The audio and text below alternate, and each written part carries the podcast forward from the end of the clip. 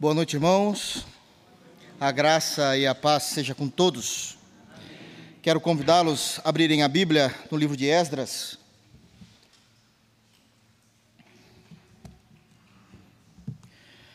Esdras, capítulo 7. Nós iremos dar continuidade na nossa série de sermões que temos pregado expositivamente nesse livro. E temos muitas informações importantíssimas para a noite de hoje. E quero pedir para que os irmãos prestem muita atenção em tudo aquilo que for lido e tudo aquilo que for falado. Será de extrema importância a maneira como nós cremos, porque é a partir da maneira como nós cremos que nós desenvolvemos a nossa fé, é a partir da maneira como nós entendemos os textos bíblicos com seus devidos contextos que nós vivemos a partir da verdade daquilo que nós cremos. Como nós bem sabemos, terça-feira é culto de doutrina, então haverá muita doutrina. E doutrina, como alguns dizem, doutrina não divide. Doutrina define o que é que nós cremos, por que cremos e como cremos. Isso é de extrema importância para a nossa vida espiritual. Amém? Amém? Esdras, capítulo 7, nós iremos ler dos versos de número 1 até o versículo de número 5. Esdras, capítulo 7, do verso 1 até o versículo de número 5. Amém? Todos abriram? É importante que todos leiam. Sempre digo isso: a palavra de Deus é viva e eficaz, ela pode transformar os nossos corações. Diz o texto bíblico, a partir do versículo de número 1, narrando os acontecimentos no período de Esdras. Passadas estas coisas, no reinado de Artaxerxes, rei da Pérsia, Esdras, filho de Seraías, filho de Azarias, filho de Hilquias, filho de Salum, filho de Zadok, filho de Aitube, filho de Amarias, filho de Azarias, filho de Meirote, filho de Zeraías, filho de Uzi, filho de Buqui, filho de Absua, filho de Finéias, filho de Eleazar, filho de Arão, o sumo sacerdote. Este Esdras subiu da Babilônia. Amém. Feche teus olhos. Vamos orar ao Senhor. Graças te damos, Senhor, pela tua santa palavra. Obrigado, Senhor, porque a tua palavra ela é viva ela é eficaz e que possamos encontrar-nos em Ti, Senhor. Que a Tua palavra possa ser a verdade absoluta e soberana sobre nossos corações, sobre nossas vidas. Fala-nos, Deus, por amor ao Teu Santo Filho e para que possamos ser edificados, construídos, Deus, casa espiritual por meio de Tua palavra. É assim que nós oramos, no santo nome de Jesus. Amém. Queridos, antes de nós entrarmos no texto que nós lemos, eu quero trazer aqui algumas considerações e fazer alguns destaques importantes a título de introdução daquilo que nós acabamos de ler, para que todo mundo possa partir do mesmo princípio da compreensão e do mesmo momento em que isso está acontecendo, em que essa narrativa está se referindo a Esdras. Então, por ser um livro histórico, é perfeitamente compreensível que nós tenhamos aqui agora uma introdução um pouquinho mais delicada, para que a gente possa entender o que é que a gente leu e, a partir disso, pregar nesse texto.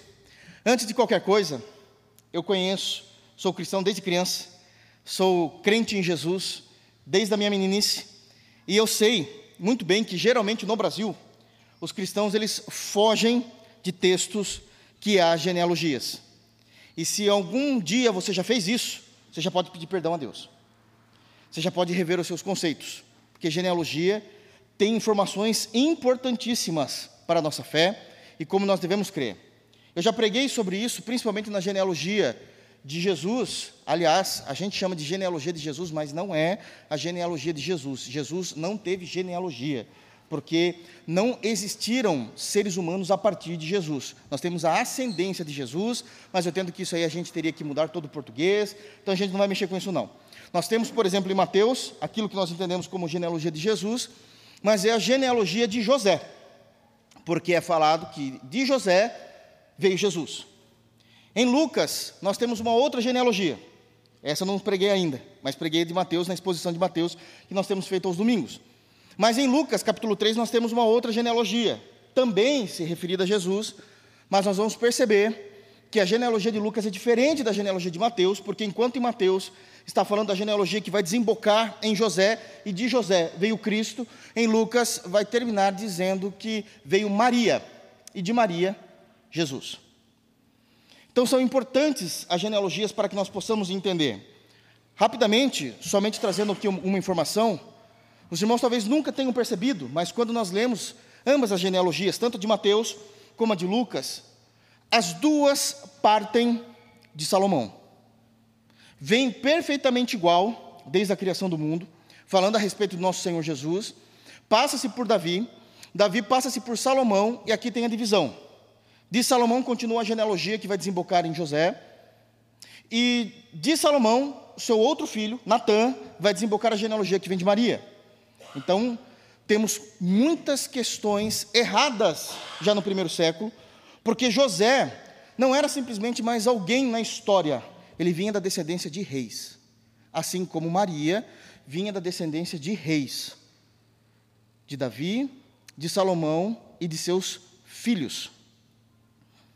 Então José e Maria não eram pessoas que surgiram do nada na história.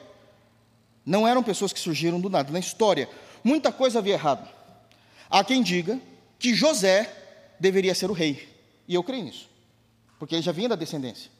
E José não tinha honra nenhuma em sua terra. Maria deveria ser respeitada pela família da qual ela veio. Ambas as famílias, José e Maria, vieram de Judá. Judá tinha uma profecia que estava sendo esperado e ambos não eram respeitados. Mas deixa eu trazer aqui uma outra informação importante, a Disa também de introdução. Genealogia tem um padrão nas Escrituras. Toda genealogia tem um padrão nas Escrituras. Todas as vezes em que o Espírito Santo, ao inspirar o escritor da Bíblia, nós cremos perfeitamente que as Escrituras, ela é inerrante, ela é inspirada. Todas as vezes em que há uma narrativa de genealogia nas Escrituras Sagradas, é porque o Espírito Santo tem ali, naquele momento, inspirado o autor, seja qual for, em qual momento da história bíblica, a trazer uma genealogia de pessoas que serão importantes na narrativa bíblica e na vida do povo de Deus. Sempre foi assim. Eu não preciso fazer isso agora, porque os irmãos bem conhecem o texto de Mateus, capítulo 1. Nós temos falado muito de Mateus e temos a genealogia ali, a partir de Adão, inclusive.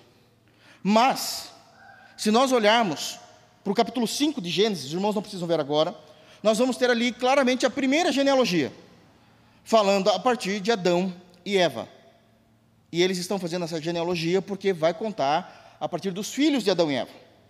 E a partir de então, todas as vezes que a história for anunciar alguém de importância para a narrativa bíblica, e entendamos como importância para a narrativa bíblica, como alguém de importância na história da redenção da humanidade até se chegar a Cristo, todas essas pessoas de suma importância têm as suas genealogias.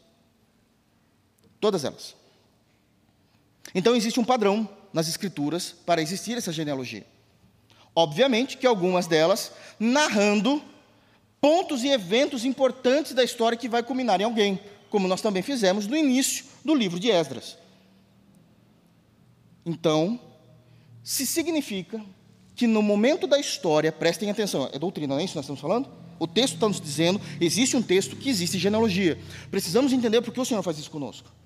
Se existe um texto que traz uma genealogia para nós, é porque existe um padrão bíblico, como eu acabei de dizer aos irmãos, e precisamos nos atentar, porque todas as vezes que Deus vai usar alguém importante na história da redenção, para que isso recaia como bênçãos sobre o povo de Deus, quer no Antigo, quer no Novo Testamento, ele sempre vai apresentar com uma genealogia. Sempre vai apresentar com uma genealogia. Isto significa que quando nós lemos o primeiro capítulo de Mateus, capítulo 1, e já inicia-se com uma genealogia, o que Mateus está fazendo nada mais é do que apresentando a continuação da história do Antigo Testamento. Porque alguém vai ser incluído na história, E a importância é quem está sendo incluído nesse momento: o Messias. Porque a aliança é a mesma. Todas as vezes que alguém vai ser incluído na história de forma importante, se mostra a genealogia. Mateus continua aquilo que os escritores do Antigo Testamento fizeram. Para mostrar para os crentes do primeiro século, são aqueles que leriam imediatamente a narrativa, de que Deus estaria escrevendo um novo, e agora nós sabemos, o último capítulo da história, que é na pessoa de Jesus. Depois de Jesus não há mais nada. Jesus ele é o perfeito de Deus. Ele é a nova e a eterna aliança, não há outra aliança. Em Jesus nós temos isso. Isso significa que a partir do capítulo 7 nós temos então uma nova informação também em Esdras. Porque esse é o padrão. Existe uma nova informação. Então, precisamos nos atentar ao que está sendo dito logo que lemos esse capítulo com essa introdução. E eu preciso então trazer algumas evidências importantes daquilo que está sendo dito e feito aqui no capítulo 7 de Esdras. O primeiro destaque que eu quero dar, ainda em guisa de introdução, é que existe no capítulo 7 um rompimento cronológico de tudo aquilo que nós estávamos falando até então. Uma coisa é nós lermos o livro de Esdras, do capítulo 1 até o capítulo 6, e pregarmos do capítulo 1 ao capítulo 6, como temos feito sistematicamente, para entendermos a história e como isso se achega a nós. Qual é o impacto dessas verdades bíblicas do Antigo Testamento no povo da Nova Aliança? E nós temos aqui algumas informações importantes nos sermões que nós fizemos, de forma bem geral agora. Vai se falar em que Ciro foi despertado pelo Senhor, não sendo um rei do judaísmo, não sendo alguém do meio do povo judeu. Esse Ciro liberta o povo e pede para o povo voltar depois dos 70 anos do cativeiro. Já falamos sobre isso. É a bênção de Deus sobre o seu povo retornando para Jerusalém. Nós vamos ver os pais de família ouvindo esse decreto através dos servos do rei. Então nós entendemos que esses que estão ouvindo lá no capítulo 1, a partir do versículo 5, são aqueles que estão ouvindo a notícia em primeira mão. Estão ouvindo a notícia em primeira mão. E agora eles retornam em segurança. E o foco da ordem divina é: reconstruam o templo. E termina-se então toda a narrativa do capítulo 6, do 1 ao 6, dizendo que o templo foi reconstruído. E o último evento que foi narrado nisso foi a celebração da Páscoa, da qual nós pregamos e expomos o porquê eles fizeram a Páscoa nesse momento da história, com a reconstrução do templo. Então, o foco que nós tínhamos do capítulo 1 ao capítulo 6 é a libertação do povo depois de 70 anos. Eles voltam para Jerusalém, voltam para Israel, e ali existe uma ordem divina: reconstruam o templo. Por que reconstruir o templo? Porque na antiga religião judaica, no Antigo Testamento, a, o centro daquilo que explicava a razão da fé deles, tudo acontecia no templo. Jerusalém sempre foi, até Cristo, a cidade do grande rei. Tudo o que Deus queria fazer no mundo, independente das nações, tudo o que Deus queria fazer na história, nós precisamos entender isso. E que ele decidia revelar o que ele ia fazer. Quando ele não revelava, ok, era um assunto somente de Deus, ele fazia de acordo com a sua soberania, mas tudo, eu vou repetir, tudo, eu vou repetir, tudo o que Deus queria revelar dos seus planos para o mundo passava por Jerusalém, porque os profetas eram de lá, o templo estava lá, Deus se manifestava no templo, no Santo dos Santos, uma vez por ano. Jerusalém era a cidade mais importante do mundo, porque lá era a cidade do grande rei. Tudo que iria acontecer na história passava por aquela cidade. O templo foi reconstruído. Deus começa a falar com o seu povo novamente. Capítulo 7. Um rompimento cronológico. Nós vamos perceber que não vai se seguir imediatamente ao que aconteceu após a Páscoa. Nós temos aqui um hiato de 80 anos entre o final do capítulo 6 e a narrativa do versículo 1 do capítulo 7. Então há um rompimento cronológico. Como é que nós sabemos disso? Porque o texto já começa dizendo a respeito do reinado de Artaxerxes, diz aí o versículo 1. Passada estas coisas, que coisas? toda aquela situação constrangedora com Tatenai e Setar Bozenai, tudo isso já tinha acontecido agora há 80 anos atrás. Quem está no trono? Artaxerxes. Esse Artaxerxes é o mesmo que nós vamos encontrar no livro de Esther. É o mesmo que nós vamos encontrar no livro de Esther. A história acontece de forma paralela, cada um com seus objetivos, as coisas têm acontecido. Já não é mais Dário, Dário já é morto. Então, o capítulo, o capítulo 1 ao 6, nós temos o reinado de Ciro, o reinado de Dário, Dário morre, entra Artaxerxes. 80 anos. Uma segunda e importante informação que nós temos nesse texto para que a gente possa entender e interpretar corretamente, antes de crer de forma errônea nos textos bíblicos, sem certeza doutrinária, sem contexto daquilo que a Bíblia está falando e começar a criar questões espirituais que não existem, é a primeira vez que Esdras vai ser citado no seu próprio livro. É a primeira vez que Esdras vai ser citado no seu próprio livro, final do versículo 5. Este Esdras é a primeira vez. Até então, quem era citado era Zorobabel, foi citado os profetas Zacarias, que também tem seu próprio livro, foi citado no capítulo 5 o profeta Ageu, que também tem seu próprio livro, mas Esdras não tinha sido citado. E por que Esdras foi citado aqui? Porque após ser levantado o templo, as coisas parecem que sozinhas não caminham. E Deus tem um cuidado especial com o seu povo. E Deus vai destacar um sacerdote. Esdras era um sacerdote. Se vocês lerem o versículo de número 12, vai estar escrito: Artaxerxes, rei dos reis, ao sacerdote Esdras. E aqui eu preciso dizer o que é um sacerdote nas escrituras sagradas. É totalmente diferente de um sacerdote católico, como muitos creem na fé católica. Um sacerdote ele é alguém que vai mediar a vida do povo de Deus, a relação do povo de Deus para com Deus. E também vai mediar no Antigo Testamento, vai mediar Deus, a maneira em que Deus vai tratar com o seu povo para com o seu próprio povo. Ele é um mediador. Profeta é aquele que proclama aquilo que Deus quer que o povo entenda e ouça.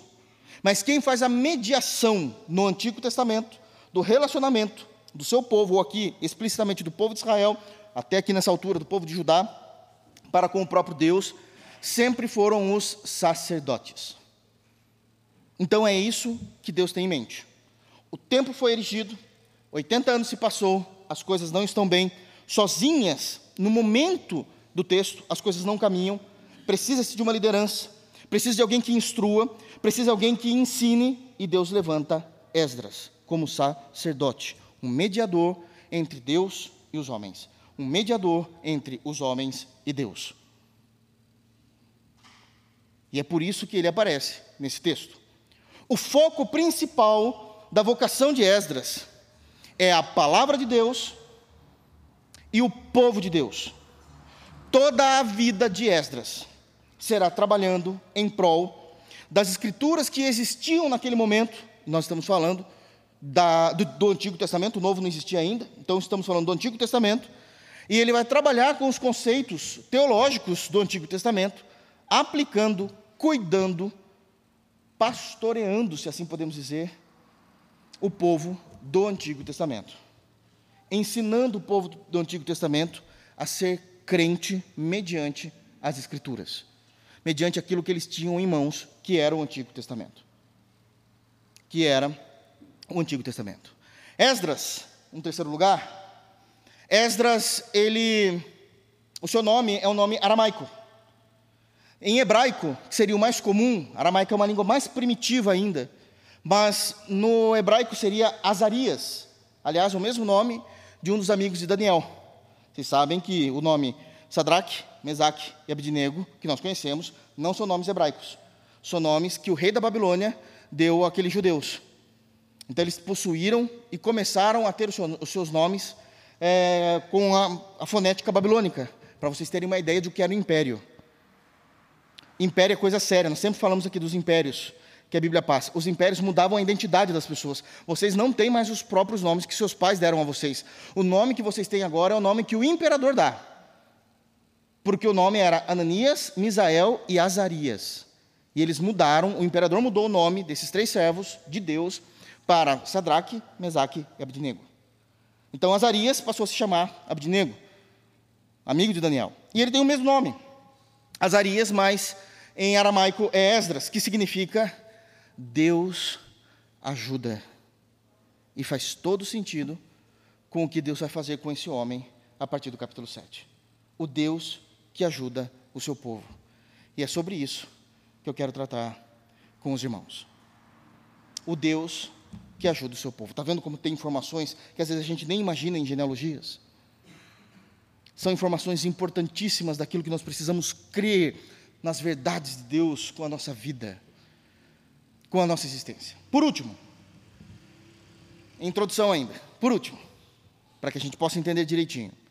O capítulo 7 e o capítulo 8 do livro de Esdras, o foco está no caráter ilibado de Esdras.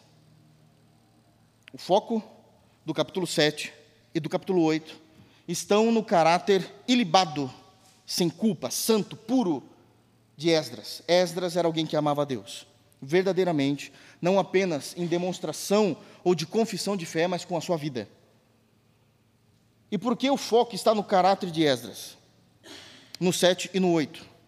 Porque o caráter de Esdras, e através do ministério sacerdotal de Esdras, é que vai existir a narração do capítulo 9 e 10, que é a exposição do pecado do povo de Deus, dos pecados que haviam no meio do povo de Deus, e um arrependimento requerido do povo de Deus. Precisava alguém para mediar isso. Precisava de alguém para que isso fosse real.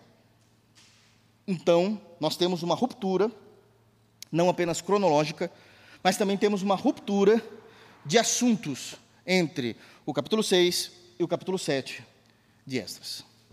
Amém? Dito isso, agora nós vamos entrar no texto para que a gente possa. Está todo mundo alinhado, entendendo o contexto, e agora a gente pode caminhar tranquilamente naquilo que diz. Eu peço para os irmãos deixarem as, as escrituras abertas, nós vamos ler muitos outros textos para nós nos basearmos naquilo que iremos falar. Eu quero trazer hoje apenas uma lição. Uma lição desse texto, mas que nós vamos extrair doutrina, e é uma doutrina que até então eu nunca citei aqui de forma tão clara, eu nunca trabalhei essa doutrina aqui de forma tão clara. Mas diz, quero apenas que os irmãos leiam então comigo, novamente, o versículo de número 5. Sabemos que desde o versículo de número 1 até o 4, nós temos a genealogia, continua-se no versículo 5, mas diz, só continuando, filho de Abisuá, filho de Finéias, filho de Eleazar, filho de Arão, o sumo sacerdote, este Esdras subiu da Babilônia. Subiu da Babilônia. E aqui nós temos então a primeira e única lição do sermão de hoje. Eu tentei reduzir essa, o nome dessa lição mas não tem como. É muito importante. O que nós temos do versículo de número 1 até o versículo de número 5 é o cuidado de Deus para com a espiritualidade do seu povo através do sacerdócio levítico e do sacerdócio universal dos crentes em Jesus. E é sobre isso que eu quero tratar com os irmãos. O cuidado de Deus com a nossa espiritualidade, especificamente usando, utilizando do sacerdócio levítico e posteriormente na história, o sacerdócio universal dos crentes em Jesus. Como é que nós estamos introduzidos como igreja de Jesus na história da redenção de nosso Senhor e como é que nós devemos crer e nos comportar. Qual é a nossa função como sacerdotes em Cristo Jesus. Então, nós temos um assunto muito delicado, muito sério e muito profundo em como nós devemos viver a nossa vida para com o Senhor Jesus. Amém? Então, nós vamos perceber que isso é um cuidado de Deus com a espiritualidade do seu povo, que era a espiritualidade do povo do Antigo Testamento, conhecido como nação de Israel, a espiritualidade do Novo Testamento, do povo do Novo Testamento, a igreja da nova aliança, Mas Deus tem várias maneiras de cuidar do seu povo, mas especificamente nesse texto, o Senhor vai cuidar através do ministério sacerdotal levítico e posteriormente do ministério sacerdotal universal de todos os crentes em Jesus. E aqui, então, nós temos algumas observações a serem feitas nessa primeira lição, e única, né, do sermão de hoje. E eu quero dividir aqui algumas informações com os irmãos. Primeira delas, o motivo e o propósito de existir a genealogia aqui, além das que eu já citei para os irmãos, a guisa de introdução, são três objetivos principais na vida agora de Esdras. Eu falei sempre olhando para um todo do Antigo Testamento, mas agora falando do momento em que está acontecendo no texto, por que Esdras e por que é que existe, de fato, essa genealogia. Existem três motivos importantes do porquê isso é citado. A primeira delas era para assegurar, assegurar a autoridade, a autoridade de Esdras em realizar o seu serviço. Assegurar a autoridade de Esdras em realizar o seu serviço. Esdras não é alguém que caiu também de paraquedas na história. O texto foi escrito de uma forma tão sistemática que o texto vai chegar no versículo 5 em Arão. Arão foi o primeiro sacerdote ou sumo sacerdote que existiu na história, ungido pelo seu próprio irmão biológico Moisés amando de Deus. Então aqui está já dizendo que existe uma autoridade assegurada pelo próprio Deus para que Esdras possa exercer essa função. Isso aqui é muito importante do que nós estamos falando. Quando nós olhamos para o texto do Antigo Testamento, o povo de Deus do Antigo Testamento, embora celebrasse festas de adoração a Deus, de forma extremamente santa, pura e piedosa, me permitam uma expressão, no Antigo Testamento, a liderança do povo de Deus não era a casa da mãe Joana. Como muitas vezes nós vemos com discrepâncias o que acontece na igreja do Novo Testamento, principalmente nesses últimos 40 ou 50 anos. Não. É Deus quem levanta, é Deus quem chama, é Deus quem assegura, e mediante a compreensão do Antigo Testamento, porque eu preciso impor primeiro, expor a compreensão do Antigo Testamento e depois trazer lições práticas, tudo está acontecendo de acordo com aquilo que Deus já tinha decidido na lei de Moisés. Tudo havia ocorrido da forma como Deus tinha estabelecido na lei de Moisés.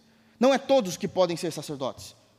De início, o Senhor já estava demonstrando que era ele que levantava pessoas específicas para esse ministério, para a liderança, para que estivesse à frente do ensino e da mediação entre Deus e os homens e homens e Deus. E então, essa genealogia está assegurando que ele tem autoridade para trabalhar com aquilo que Deus queria com que ele trabalhasse.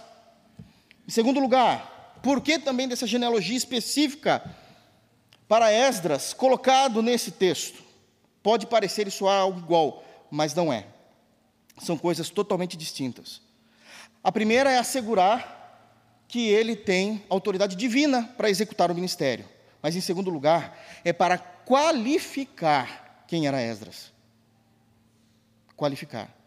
Uma coisa é ter chamado da parte de Deus. Outra coisa é o crente que tem o chamado se qualificar para ser aquilo que Deus quer que ele seja. Existe a soberania de Deus em chamar pessoas em cada um dos ministérios que ele distribuiu, agora trazendo para a nossa realidade, para a igreja de Jesus. Mas existe a responsabilidade de cada um se qualificar naquilo que irá trabalhar. Se nós lemos o texto, eu não vou expor isso porque não tenho tempo, mas o versículo de número 10 diz: Porque Esdras tinha disposto o coração para buscar a lei do Senhor, para cumprir e para ensinar em Israel os seus estatutos e os seus juízos.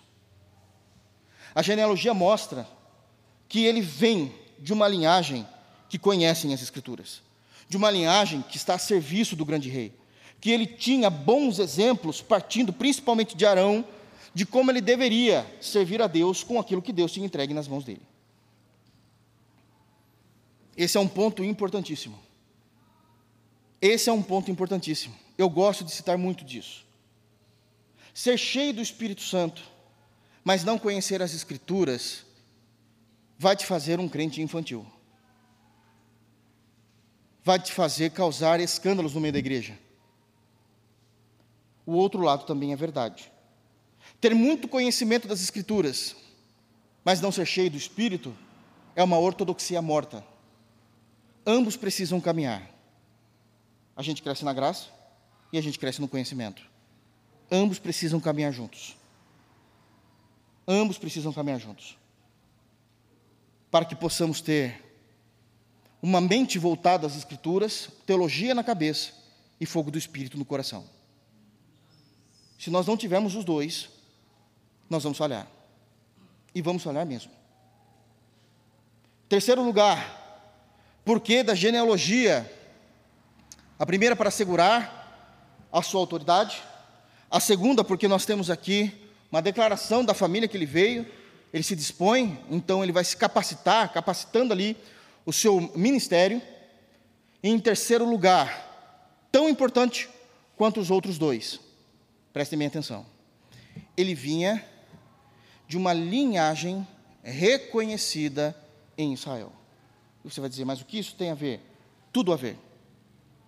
Se vocês perceberem, quando o Senhor vai instituir o ministério do Novo Testamento, deixa para lá antigo, o ministério do Novo Testamento, e ele vai tratar, o ministério pastoral, e ele vai tratar disso, tanto em 1 de Timóteo capítulo 3, como em Tito capítulo 1, uma das compreensões que se há para se estabelecer um pastor é que ele tenha um bom testemunho dos de fora. Que ele tenha um bom testemunho dos de fora. A vida daquele que vai trabalhar com o povo de Deus não inicia quando ele é ordenado. Antes da ordenação, no Antigo Testamento, ele tinha que vir de uma família que Deus tinha instituído, que essa seria a família que iria trabalhar, do povo de Levi, da tribo de Levi, por isso um levita. Mas no Novo Testamento, não se existe mais isso. Não se existe. Mas a orientação continua a mesma. Qual é o testemunho dele com os de fora? Como os de fora o reconhecem? Para que ele não seja um escândalo para a igreja.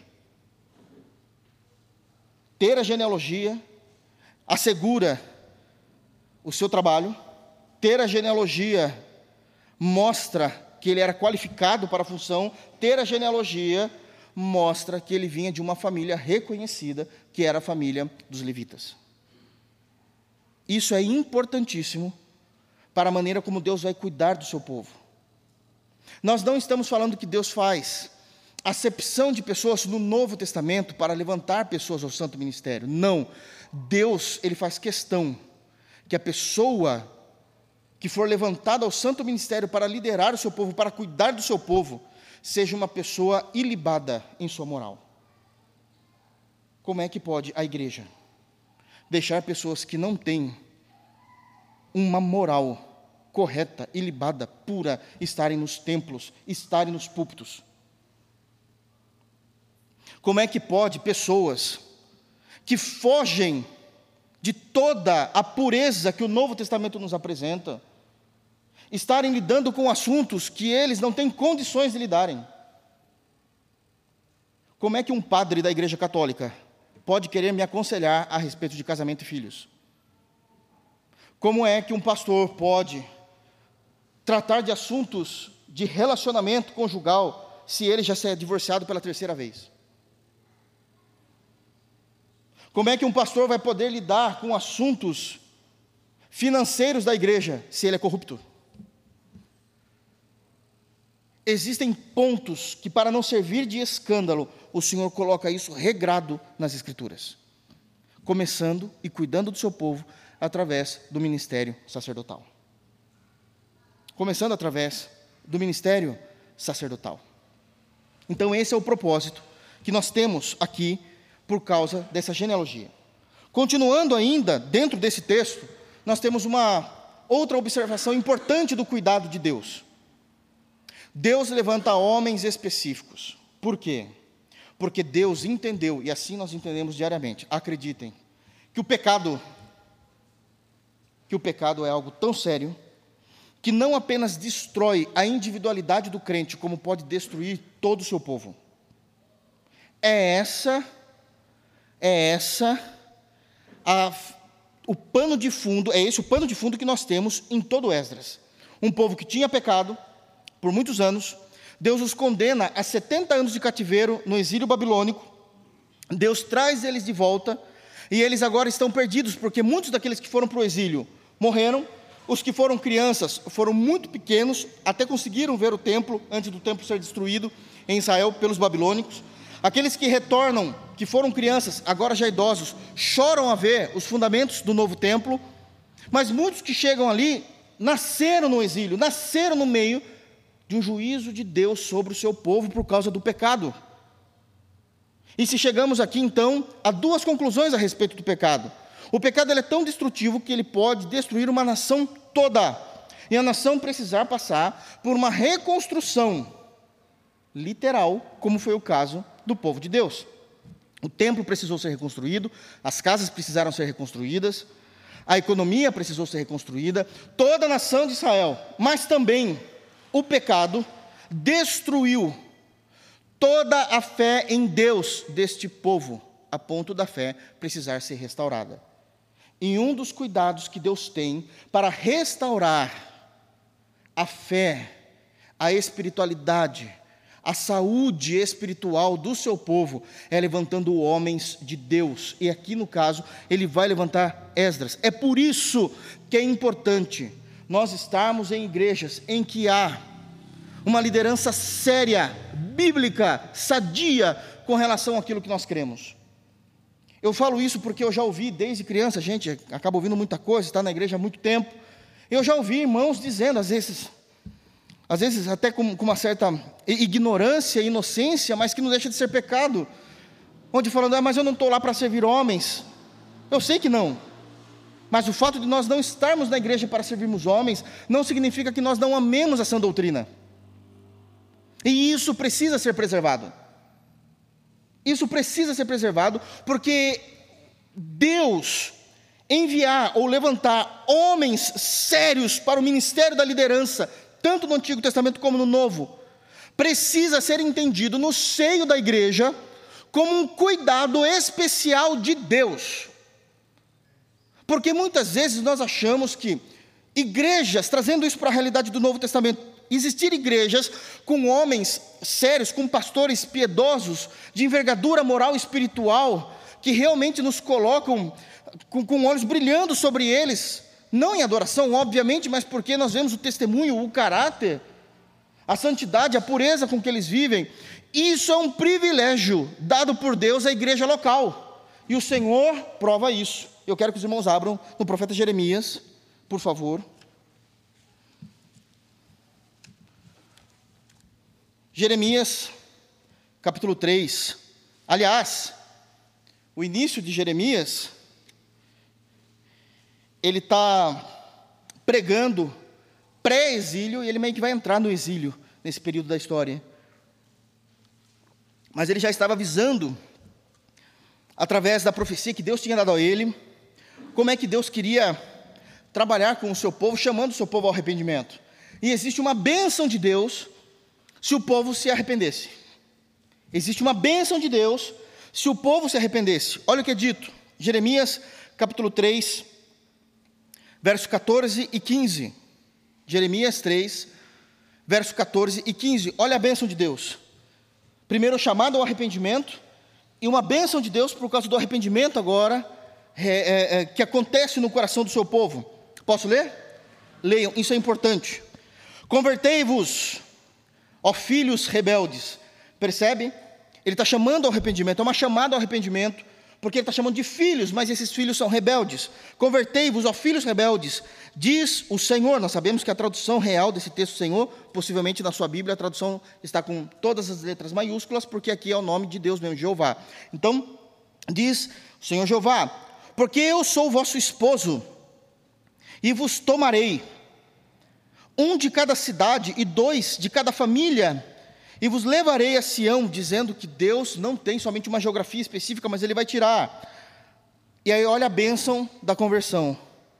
Dar-vos-ei pastores segundo o meu coração, que vos apacentem com conhecimento e com inteligência. A bênção de Deus sobre o seu povo é cuidar da espiritualidade do seu povo, usando homens tão pecadores quanto, mas homens que amam a santidade, que amam a pureza, e tem duas características importantes desses pastores: é o conhecimento adquirido, eles têm conhecimento do que pregam, eles têm conhecimento dos devidos contextos, eles têm conhecimento das doutrinas, eles têm conhecimento de como olhar para determinados textos, por mais difíceis que sejam. E deixa eu te contar uma coisa: para um homem de Deus, adquirir conhecimento leva tempo e custa dinheiro. Porque eu sei que muitas vezes nós nos maravilhamos com o conhecimento de muitos homens de Deus, sem dúvida alguma. Como é maravilhoso nós ouvimos homens de Deus com fausto conhecimento, vasto conhecimento. Só Deus sabe o quanto custou para ele chegar nisso. Não podemos ficar espiritualizando as coisas. Quanto custa uma, um bom seminário? Quanto custa um bom livro? Quanto custou as horas dele se debruçando e estudando? Mas também existe uma segunda característica: com inteligência. Essa inteligência vem de sabedoria. De forma bem simples, pastor, o que é sabedoria? É a coisa mais difícil do mundo. Sabedoria é você saber como saber. Você precisa saber como saber a respeito de vários assuntos, a respeito da vida, a respeito da história, porque se você só tiver conhecimento, você pode ter aquele conhecimento teórico, mas não sabe saber a respeito daquela informação. E você pode estragar milhares de pessoas falando a verdade, porque o conhecimento você tem. Você não tem sabedoria em saber como informar aquilo de forma correta.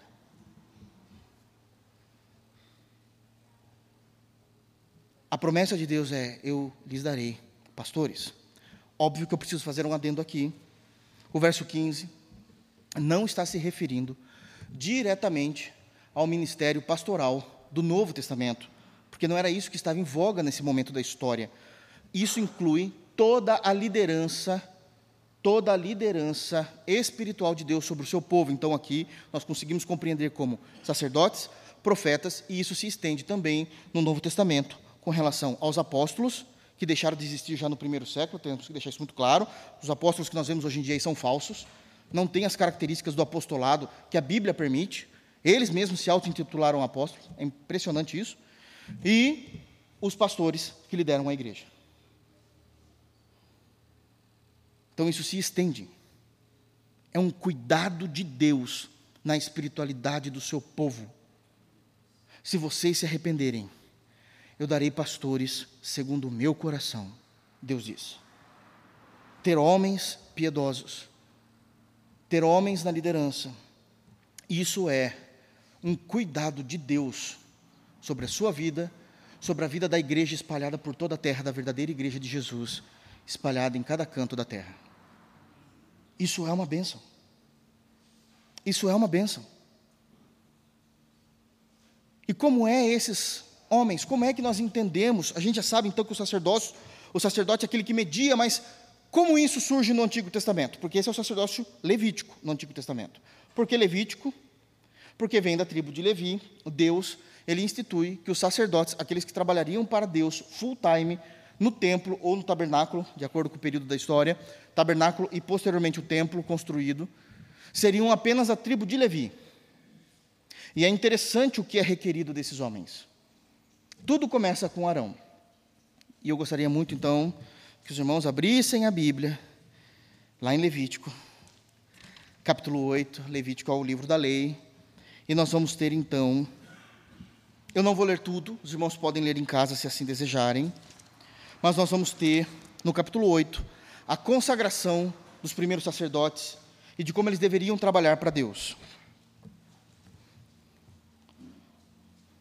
a consagração dos sacerdotes e a seriedade que eles precisam ter para trabalhar com Deus, para Deus, com Deus não, para Deus, e como eles devem se portar.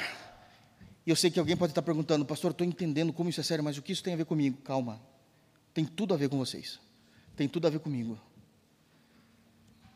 Levítico, capítulo 8, é dito. A partir do versículo 1, e depois eu vou ler versículos específicos do capítulo 8. Vamos ler aqui. Olhem só o que é requerido de, dos sacerdotes. Disse mais o Senhor Jeová a Moisés, então é Deus Pai, falando a Moisés: Tomarão e seus filhos, e as vestes, e o óleo da unção, como também o novilho da oferta pelo pecado, e dois carneiros, e o cesto dos pães asmos. Isso aqui é assustador. Isso aqui é assustador. Por quê, irmãos? Porque a liderança cristã, a liderança, quando eu me refiro à liderança cristã, eu não estou me referindo, embora tenha a sua honra e a sua nobreza, eu não estou me referindo a grupos específicos dentro da igreja, estou referindo à liderança que cuida da espiritualidade do povo de Deus, que pastoreia, que ensina, que exorta. É um ministério muito alto, muito nobre e muito grande para qualquer homem que já pisou na face dessa terra para qualquer homem que já pisou na face dessa terra. Eu sei, e aqui existe uma questão pastoral muito séria, que talvez os irmãos não saibam, mas eu conheço e eu confesso o meu pecado, que eu já passei por essa situação algumas vezes. De quando eu me chegava em algum determinado lugar e me perguntavam o que eu era profissionalmente, e agora que eu full time, né, no pastorado, muitas vezes a gente quer falar uma outra coisa e não se expor que é pastor. Muitos irmãos, eu conheço muitos pastores assim, porque o pastorado ficou tão manchado pela pecaminosidade de homens perversos que ocupam esse espaço, que quando você fala que é pastor, as pessoas olham de canto para você. Se você falar que é um pastor, as pessoas já não confiam em você. Eles acham que você vive da corrupção do dinheiro da igreja. Eles não acham que vocês são pessoas sérias.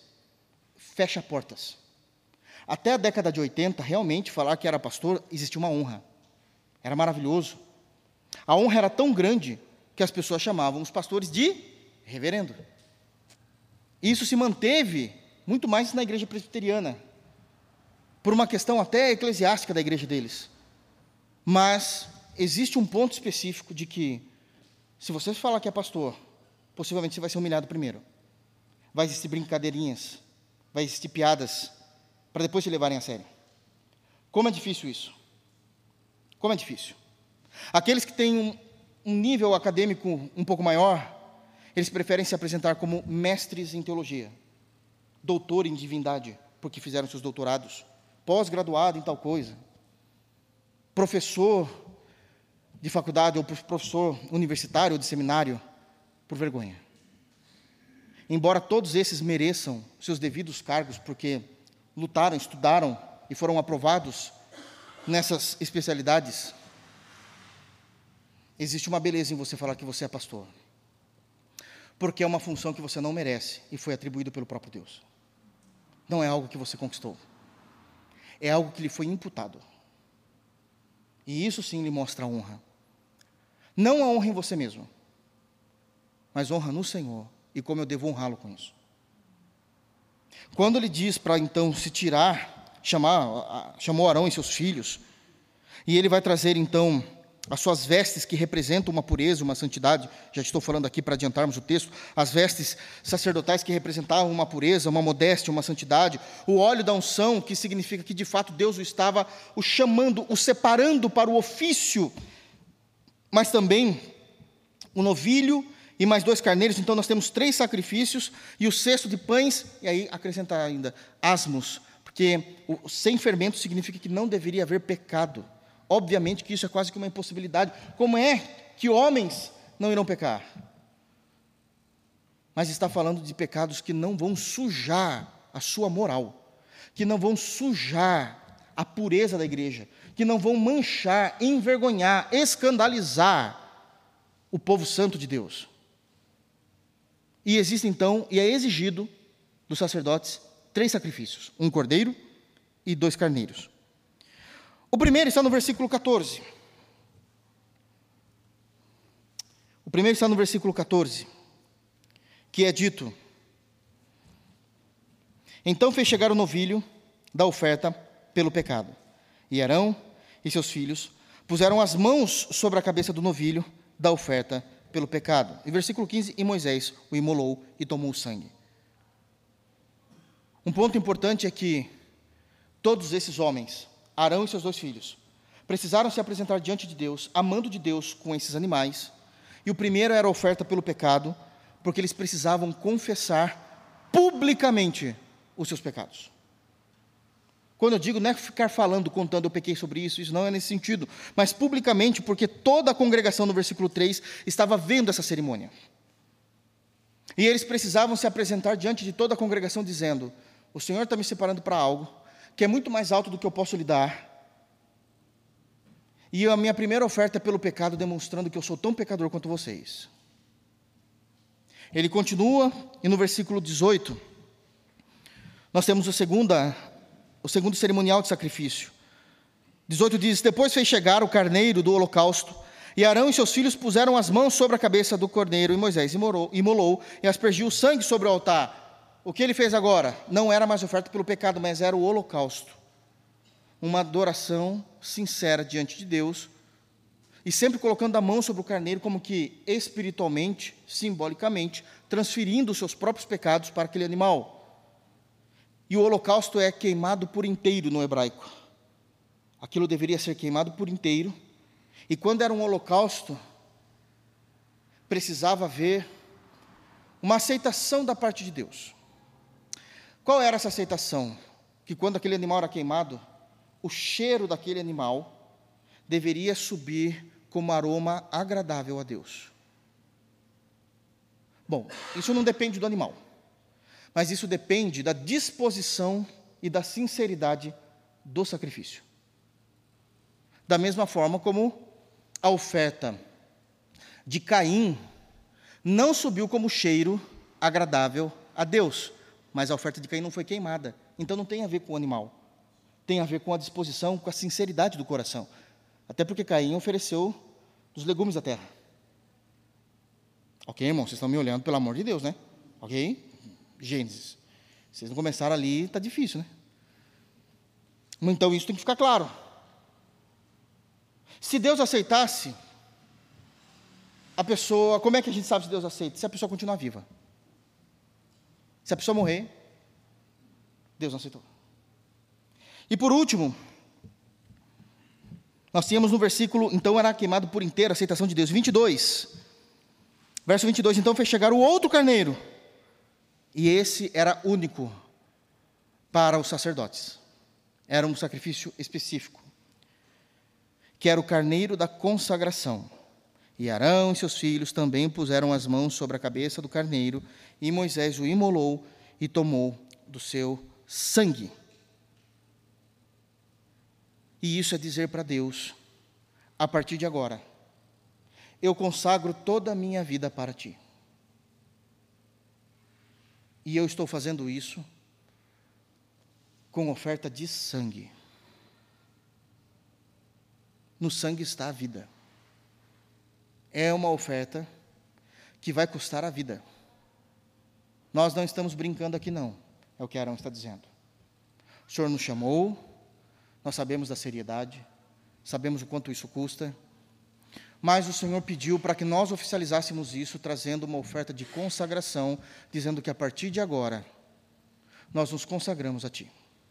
E essa é uma oferta de sangue. Diferente das duas primeiras, tanto a do verso 14, explicado no versículo 15, como a do verso 18, explicado no verso 19 e em diante, o sangue desses animais não foram derramados sobre o altar. O primeiro no chifre do altar ali, que significava o poder de Deus e tal, para perdoar. O segundo, queimado por inteiro no altar. Mas o terceiro, no terceiro, é dito que quando Moisés imolou, versículo 23, e Moisés imolou e tomou do sangue e pôs sobre a ponta da orelha direita de Arão. É, a ponta da orelha, onde se coloca o brinco. Né? A ponta da orelha direita de Arão e sobre o polegar da sua mão direita e sobre o polegar do seu pé direito. Dizendo que a partir de então, uma vez que ele é consagrado, tudo aquilo que ele ouvir e entrar em sua mente e seu coração tem que passar pelo filtro de Deus. Tudo aquilo que ele fizer, tudo aquilo que ele obrar, tem que passar pelo filtro de Deus. E seja onde ele queira chegar, na sua instrução, no seu caminho, no seu ensino, ele chega em Deus. Ele caminha uma vida de santidade em Deus. Tudo feito com sangue. Tudo feito com sangue. Até aqui, a responsabilidade é sobre os sacerdotes.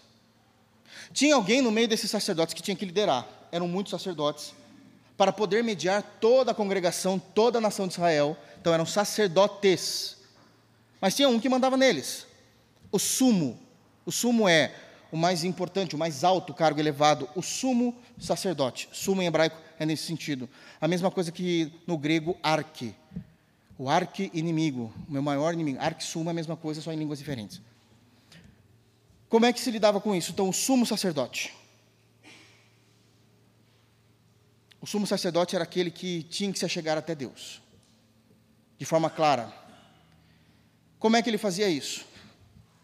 Ele era o único que podia entrar ou no tabernáculo ou no templo, de acordo com o período da história, mas num lugar chamado Santo dos Santos. E ele podia fazer isso somente uma vez por ano, nem mais, nem menos uma vez por ano no dia estabelecido pelo próprio Deus. E ele matar um cordeiro, que estava sendo explicado aqui na escola bíblica dominical, e derramar o sangue sobre a tampa da arca da aliança. Por que na tampa? Porque Deus quis chamar o nome daquela tampa de propiciatório. De propiciatório. Que de uma forma simples, sem querer entrar muito em detalhes, mas não deixa de ser, no grego, essa tradução, embora eu sei que tenha um significado mais profundo, de aplacar a ira de Deus. É exatamente propiciação no grego é aplacar. E aplacar como? Porque alguém precisou nos substituir. E Isaías 53 nos mostra que Jesus foi esmagado por nós. Uma vez por ano. E ele deveria sair rápido desse lugar e se ajuntar com todo Israel que estava fora do templo ou do tabernáculo e todos ficarem em silêncio, esperando Deus se manifestar, e Deus vinha numa língua de fogo, entrava no Santo dos Santos e limpava, a, a, a Bíblia até diz que lambia, né, como que limpava aquele sangue, porque Deus aceitou, e isso concedia o quê? Um ano, um ano a mais de perdão. Porque no ano seguinte, no dia 16 do mês de Abib, ele teria que fazer novamente essa expiação. É Deus cuidando do seu povo através de homens pecadores separados para o ministério, para poder mediar Deus para com os homens e os homens para Deus. Isso é a estrutura que nós temos de Deus cuidando. Tudo isso que eu estou falando, irmãos, é Deus cuidando do seu povo através de Esdras. A gente acha que tá, não tem nada ali naquele texto, né? Mas Deus levantou Esdras, provando porque ele podia fazer isso. E está falando, Esdras vai fazer exatamente o que, o que está escrito no livro da lei. Só que aqui tem agora um ponto importante que eu quero trabalhar no teu coração e no meu. Até aqui o conhecimento teológico. A partir de agora a prática. A partir de agora a prática. Por causa do pecado do homem e da história da redenção, Deus foi se revelando progressivamente na história, com esses pontos específicos que eu acabei de falar, cuidando da nossa espiritualidade. Cuidando da nossa espiritualidade. Levantando homens para isso até que veio Jesus. Mas antes de vir Jesus, existiam profecias que diziam o seguinte: sim, é verdade, eu, o Senhor, instituí a tribo de Levi para que haja sacerdotes que cuidem de vocês. Mas o meu projeto é que não exista mais sacerdotes, que todos sejam. Todos sejam. E no Antigo Testamento nós já temos informações a respeito dessa promessa. Antes de Levítico, nós temos o livro de Êxodo, e Êxodo já falava disso. Eu queria que os irmãos, por favor, abrissem Êxodo 19. E Êxodo 19 é um texto maravilhoso, porque Êxodo 19 Eu sei que parece uma redundância, mas eu explico por que eu estou falando dessa forma. Êxodo 19 antecede Êxodo 20, óbvio, né? Óbvio. Mas aqui em Êxodo 20, nós temos os dez mandamentos. Nós temos Moisés subindo no Sinai e trazendo os dez mandamentos. Mas em Êxodo 19, Deus vai tratar com toda a nação de Israel, aqui entre nós. Tudo aquilo que vocês estavam falando assim, graças a Deus isso é com os sacerdotes lê do engano, peçam também perdão a Deus. Porque em Êxodo 19, Deus vai tratar de como ele quer ser cultuado no dia em que ele der os dez mandamentos, que é três dias depois, aqui na contagem. Alguns falam três, outros falam cinco, tem uma questão de tradução aí, mas não é o momento. Então nós temos, dia 19, Deus ensinando como ele quer que o povo se comporte no dia em que Moisés trouxer as tábuas da lei. E aí é dito assim, então, vamos lá, 19?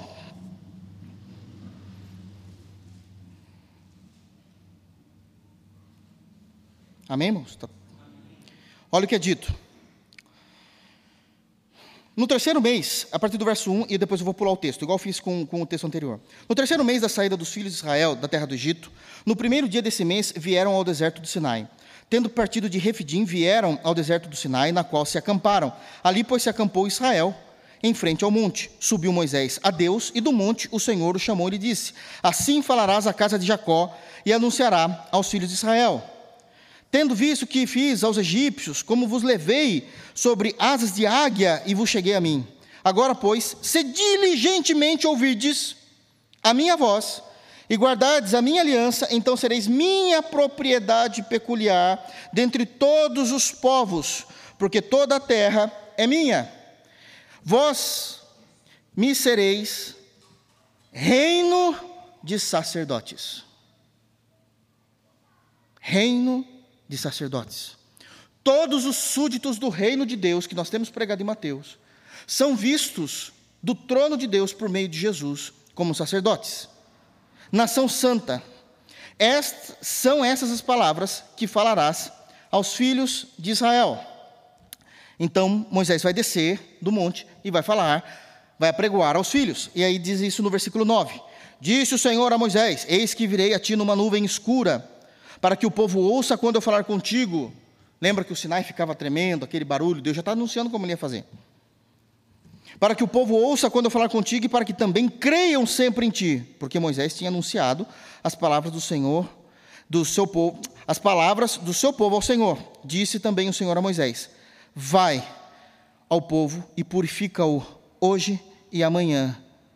Lavem eles as suas vestes estejam prontos para o terceiro dia, porque no terceiro dia o Senhor, à vista de todo o povo, descerá sobre o monte Sinai.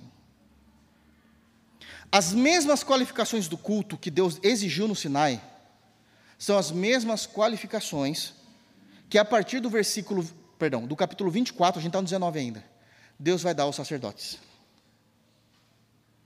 Essa pureza exigida, esses três sacrifícios que eram feitos pelos sacerdotes, espiritualmente deveriam ser feitos no coração de cada crente, porque Deus quer um reino de sacerdotes. Quando nós estamos em Cristo, é exigido a nossa confissão pelo pecado, pelo sacrifício que Cristo já ofereceu. É exigido a nossa oferta de holocaustos no Cristo morto na cruz, em sinceridade de coração, quando eu tenho a minha vida e professo a minha fé em Jesus. E em Jesus é exigido a minha consagração em Cristo. Sede santos, porque o Senhor vosso Deus, Cristo é Deus, Ele é santo.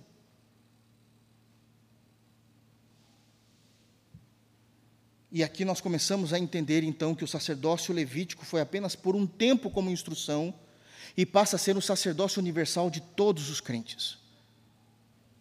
Nós precisamos ter isso em mente nós precisamos ter Levítico 8 em mente. Deus exige um sacrifício pelo pecado, e isso aconteceu em Cristo por nós, e devemos viver essa realidade do sacrifício de Cristo. Senão nós não estamos nos consagrando a Deus, nos consagrando, não somos crentes reais. Deus exigiu holocaustos e Cristo foi entregue. Seu corpo foi mortificado terrivelmente naquela cruz, de forma humilhante. E nossas verdades precisam estar na cruz Da mesma forma como também é exigido o sacrifício de nossa dedicação para Deus. Porque se o nosso Senhor é santo, nós também precisamos ser. Nós também precisamos ser. Isso muda a forma como nós vivemos no nosso dia a dia. Essas três consagrações precisam estar em nós. Essas três consagrações precisam estar em nós, porque nós substituímos esses cordeiros animais pelo Cordeiro de Deus que tira o pecado do mundo, qual é Cristo. E eu quero provar isso então agora, mostrando a partir do Novo Testamento. Como é que funciona o sacerdócio do Novo Testamento? Já começo dizendo: em Cristo, Ele é o único sumo sacerdote que há. Ele é o único sumo sacerdote que existe, não existindo mais nenhum sacerdócio levítico. Por quê? Porque não existe mais homens, não existem mais homens que mediam o nosso relacionamento com Deus Pai. Não existem. Por favor, abram em 1 de Timóteo. 1 de Timóteo, capítulo 2 versículo 5, no Novo Testamento chega-se uma nova notícia a nós. O Evangelho chega a nós. E é dito: porquanto há um só Deus, e um só mediador entre Deus e os homens, Cristo Jesus, homem. Ele é o nosso sumo sacerdote. Não há mais ninguém que possa trazer o nosso relacionamento com Deus. Qual a diferença? Dentro desse contexto apenas, não vou me aprofundar nisso, dentro do que nós estamos falando aqui hoje. Qual é a diferença clara, óbvia, do sacerdócio do Antigo Testamento com o pastorado do Novo Testamento? O sacerdócio do Antigo Testamento, ele mediava a, re, a relação do povo para com Deus e de Deus para com o povo. O pastor, ele prega a palavra de Deus, ele pastoreia as ovelhas, mas ele não consegue, não pode, não tem autoridade para mediar o relacionamento de ninguém para com Deus Pai, porque Jesus é o único sumo sacerdote. Quando Jesus morreu, aconteceu algo maravilhoso. Lá no templo de Herodes, porque Herodes já tinha reconstruído o templo. Lá no templo de Herodes, rompeu-se o véu. Não há mais um véu que separa. Todos os verdadeiros crentes têm acesso a Deus. E isso é maravilhoso. Eu amo João Batista. O ministério de João Batista é algo glorioso. Porque João Batista, ele é aquele que fecha as portas do Antigo Testamento e abre as portas do Novo, apresentando quem é Cristo. E ele surge pregando no meio do deserto, em Mateus capítulo 3, nós já pregamos sobre isso. E enquanto ele está pregando, ele começa a trazer todas as transformações dos verdadeiros crentes, inclusive das guardas, do império, daquilo que eles deveriam se contentar, como ele fazer, como ser generosos, e chega um momento em que as pessoas começam a, a uma olhar para a outra e a perguntar, aquele burbure, será que ele é o Cristo? E eu acho lindo, porque depois de 400 anos de silêncio, ele poderia ser arrogante e dizer, sou. não. Ele não toma para si toda a glória, porque a glória é só de Deus. Ele não toma para si nada, ele diz, não sou. Eu não sou o Cristo. Eu vos batizo com água, e só isso. Mas virá um que vos batizará, que é muito maior do que eu, que vos batizará com o Espírito Santo. O que isso significa? O que isso significa? Que João Batista estava mostrando que, como sacerdote que ele era, porque ele vinha dessa tribo, como sacerdote que ele era, deveria ser pelo menos, mas ele tinha fugido para o deserto, porque o templo já estava corrompido com Anás e Caifás. Que o sacerdote que ele era, ele começou a entender que no Novo Testamento, abrindo as portas do Novo Testamento, o trabalho do pastor, louvado seja Deus, o trabalho do pastor é limitado, porque o pastor, ele pode levar a palavra de Deus até os ouvidos, mas é Deus, por meio de Cristo, que vai mediar a nova relação da vida do crente com o Pai. Ele não faz mais nada, ele estabelece: não sou eu, não sou eu que batizo com o Espírito Santo, não sou eu que faço o Evangelho florescer no coração, não sou eu que convenço, não sou eu que influencio, eu só prego. Mostrando que o sacerdócio é de Cristo, porque o véu se rasgou. E ele continua. Hebreus, por favor, para nós irmos encerrando e entendermos a diferença que é fechado em João, o sacerdócio levítico, abre-se em Cristo o sacerdócio universal. E no capítulo 5, aqui nós vamos ler alguns versículos específicos.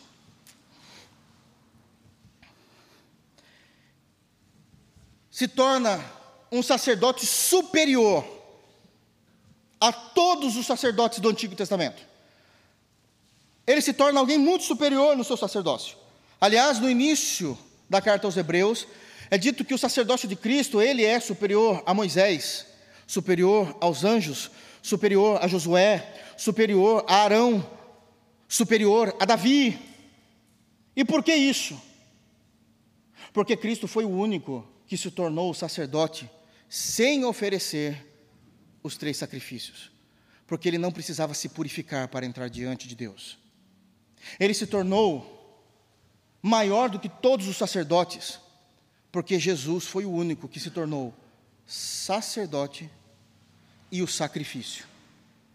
Os sacerdotes ofereciam os cordeiros, Jesus ofereceu-se a si mesmo como sumo sacerdote.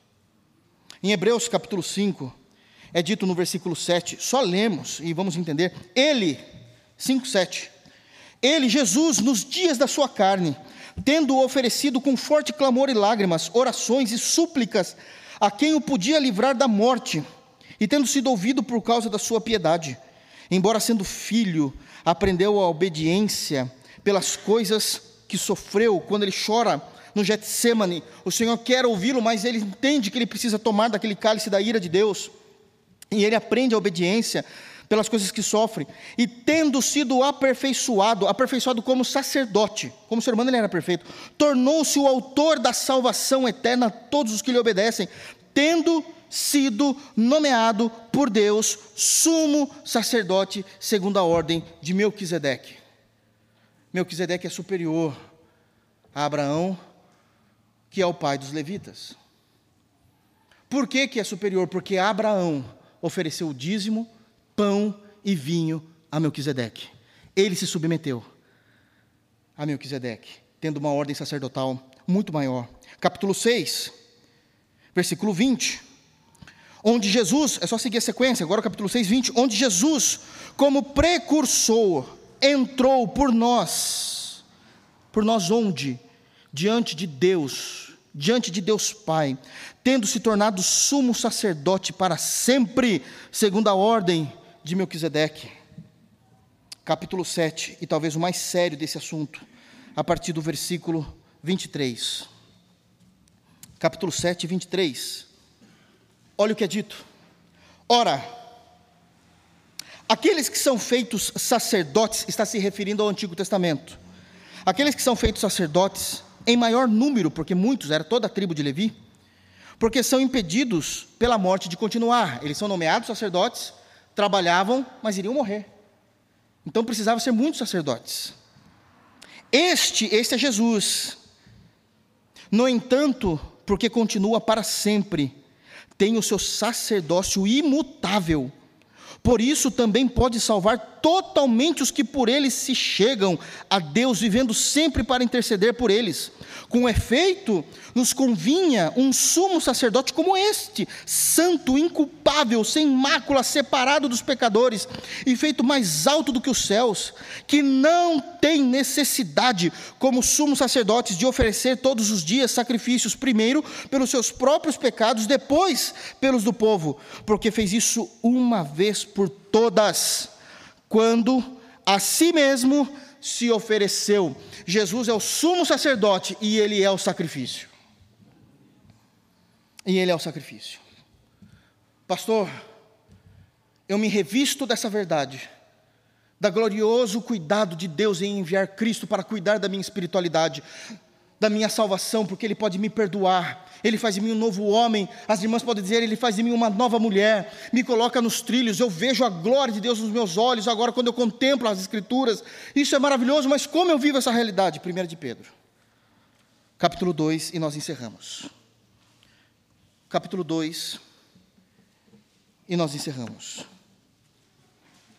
Quando o Senhor Jesus nos encontrou nesse mundo mau. Nesse mundo cheio de ardis, como diz aquele cântico. Ele nos transformou, porque Ele ofereceu a si mesmo. E foi o nosso mediador e continua sendo o nosso mediador diante de Deus Pai. Pedro pega essa realidade teológica e aplica isso na vida da igreja. E ele vai dizer no versículo de número 4, 1 de Pedro 2,4: Chegando-vos para ele, Jesus, a pedra que vive, ele está vivo, ele não está morto, rejeitada sim pelos homens, mas para com Deus eleita e preciosa. Também vós mesmos, como pedras que vivem, sois edificados, casa espiritual. Aqui tem um ponto importante na teologia. Quando fala que nós somos casa espiritual, significa que nós não precisamos mais do templo em conformidade com o tabernáculo do Antigo Testamento, com o templo de Salomão ou o templo de Herodes, posteriormente ao período do tabernáculo, mas que nós nos tornamos esse templo. Por isso que nós precisamos ser puros, dedicados, arrependidos dos nossos pecados, chorando em penitência por eles, edificados casa espiritual para serdes sacerdócio santo, a fim de oferecerdes sacrifícios espirituais agradáveis. Nós não matamos mais cordeiros como holocausto, que tem um cheiro agradável.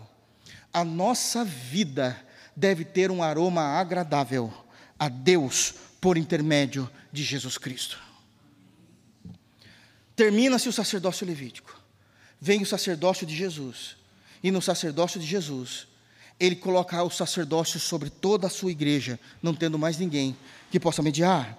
Terminando no verso 9, Pedro vai dizer: Vós, porém, sois raça eleita, o povo eleito de Deus, sacerdócio real. O Rei dos Reis nos nomeia, cada homem, cada mulher que em sinceridade vive na sua conversão a Jesus, como sacerdotes, santos, consagrados, penitentes, piedosos, espirituais, para podermos servir ao Senhor. Eu sei que os nossos púlpitos precisam haver homens sérios, bíblicos, fiéis, mas nas nossas cadeiras também precisam haver crentes fiéis, puros, que amam a pureza e amam a modéstia. Porque nós somos sacerdotes, sacerdotes reais, nação santa, povo de propriedade exclusiva de Deus, ou algumas traduções, povo adquirido né, por Deus, a fim de proclamardes as virtudes daquele que vos chamou das trevas para a sua maravilhosa luz. Da mesma forma que o sacerdote ensinava, exortava, como Esdras colocou no seu coração, nós vamos falar sobre isso ainda, propôs no seu coração entender, estudar a palavra de Deus, ensinar a palavra de Deus para aqueles que precisavam. Não é só o pastor que faz isso. O pastor ele pode pastorear, ele lidera, ele lidera, mas toda a igreja, como sacerdócio real, deve orientar o seu próximo, orientar os perdidos, orientar os outros crentes fracos, ensinar, anunciando as virtudes daquele que nos chamou das trevas para a sua maravilhosa luz. É por isso que na nossa comunidade local, eu encerro agora falando não do Novo Testamento, mas da nossa igreja local, nós não temos problema nenhum de um crente convidado por uma questão ética, ordem do culto, pelo pastor de subir aqui e falar depois do sermão, você pode orar para pelo sermão, para que Deus conforme o sermão no nosso coração e pode encerrar dando a benção apostólica. E alguém pode dizer: ah, "Mas ele não é pastor". Porque em número 6, 24 nós temos a bênção sacerdotal. A bênção sacerdotal que é dito que o Senhor resplandeça o seu rosto sobre ti. Sabe quem podia fazer aquilo? Só o sacerdote. Mas a bênção apostólica, que a graça de nosso Senhor Jesus, que o amor de Deus e a comunhão do Espírito, calma. Sabe quem pode fazer isso? Qualquer um. Porque todos são sacerdotes diante de Deus.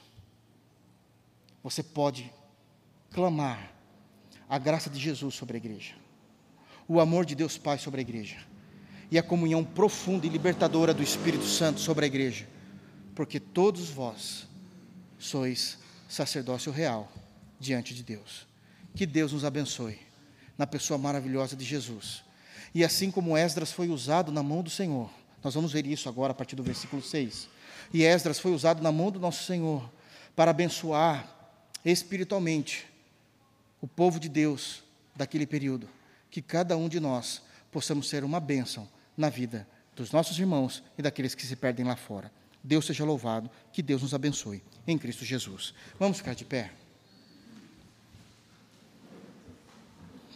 Feche os teus olhos, vamos orar e que possamos nos despedir em paz do nosso Senhor. Oremos, irmãos.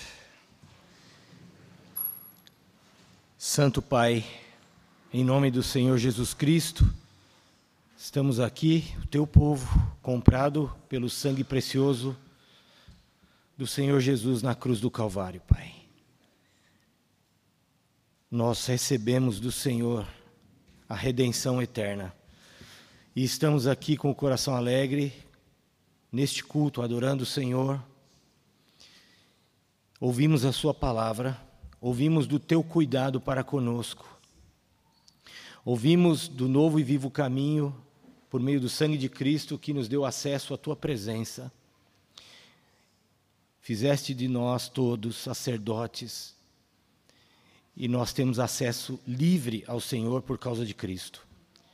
Senhor, aplica essa palavra em nossos corações, para que nós possamos, na nossa vida como igreja local, na nossa vida como irmãos em Cristo, usar tudo aquilo que o Senhor tem nos ensinado através do Evangelho, usar os nossos lábios, os membros dos nossos corpos, para servir os irmãos, para edificar e preservar a unidade da igreja, para a glória do Senhor e do teu Santo Filho Jesus por meio do teu Espírito. Leva-nos em paz para a nossa casa, nos livra do mal, nos guarda, nos protege, nos santifica e nos preserva irrepreensíveis para o dia do Senhor. Nós oramos a Ti em nome de Jesus. Amém. Que a graça de nosso Senhor Jesus Cristo, o amor de Deus e a comunhão do Espírito Santo esteja sobre todos nós hoje e sempre. Amém. Vão na graça e na paz de Cristo, irmãos.